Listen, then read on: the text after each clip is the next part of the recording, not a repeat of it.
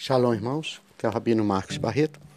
E a porção da palavra de Deus hoje para a sua vida se encontra no Evangelho de João, capítulo 1, e o verso de número 6. Diz o texto: Houve um homem enviado de Deus, cujo nome era João. Verso 7. Este veio para, testi para testemunho, para que testificasse da luz, para que todos crescem nele. Pois bem, esse é o texto Logos, e transformá-lo em rema é o dever de todo ser humano. Veja bem, o texto diz: Houve um homem enviado de Deus. Todos os homens que estão na terra, todo ser humano, eles, ele ou eles foram enviados. Todos os humanos, todos os seres foram enviados. Eles foram colocados na terra para um propósito divino, um propósito de Deus. Um propósito do Deus Criador dos céus e da terra.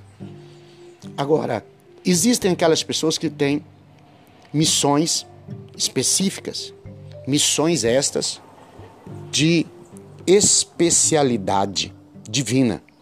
Algumas pessoas na Terra, ou um homem, uma mulher, um ser humano, Deus tem um propósito específico com essa pessoa. Quando nós não descobrimos o que Deus tem conosco, o que Deus há de fazer nas nossas vidas, quando nós não descobrimos o propósito real que Deus tem em nossas vidas, nós ficamos perambulando de um lado para o outro ficamos tentando entender, compreender, ficamos sem, sem, sem respostas, sem as devidas respostas para muitas angústias da nossa alma. Mas quando nós temos a convicção, quando nós temos a certeza, quando nós temos o propósito de Deus com clareza na nossa vida, nós entendemos para que nascemos. Então o texto sagrado diz: houve um homem enviado de Deus. Ou seja, Deus não pegou esse homem do céu e enviou ele para a terra. Não, não é isso. Deus, no meio dos homens, ele escolhe, porque Deus escolhe quem vai nascer quem não vai nascer. Quando, quando uma pessoa nasce, o Criador, Deus tem um propósito com aquela vida. Sempre Deus terá propósitos.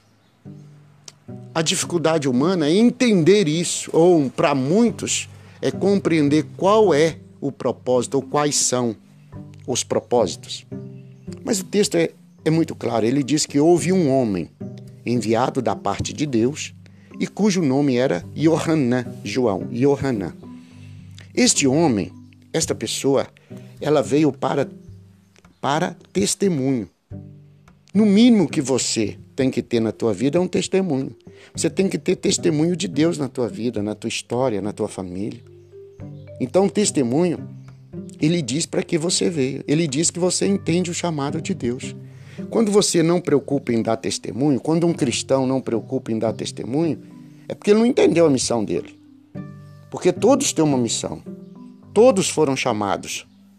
Mas quem é que vai atender esse chamado? Então houve um homem que, que foi escolhido por Deus para dar testemunho e para testificar a respeito da luz. Para que todos o que encontrasse ele, todos que enxergasse ele, todos que estivesse perto dele, entendesse sobre essa luz. Então, a luz do Senhor, a luz de Deus, ela é extraordinária. Então, todos nós temos que dar testemunho da luz. A luz faz parte da nossa vida. A luz diz para quem você está vivendo. Qual é o seu chamado, qual é o seu propósito, o que você está fazendo na terra. A luz diz o que você veio fazer nessa terra. Então, que você possa meditar, entender, compreender, amar e possa praticar os princípios da luz na sua vida, na sua casa e dando testemunho da glória de Deus. Que Deus te dê um bom dia e a shalom do Eterno esteja sobre ti. Tchau, tchau.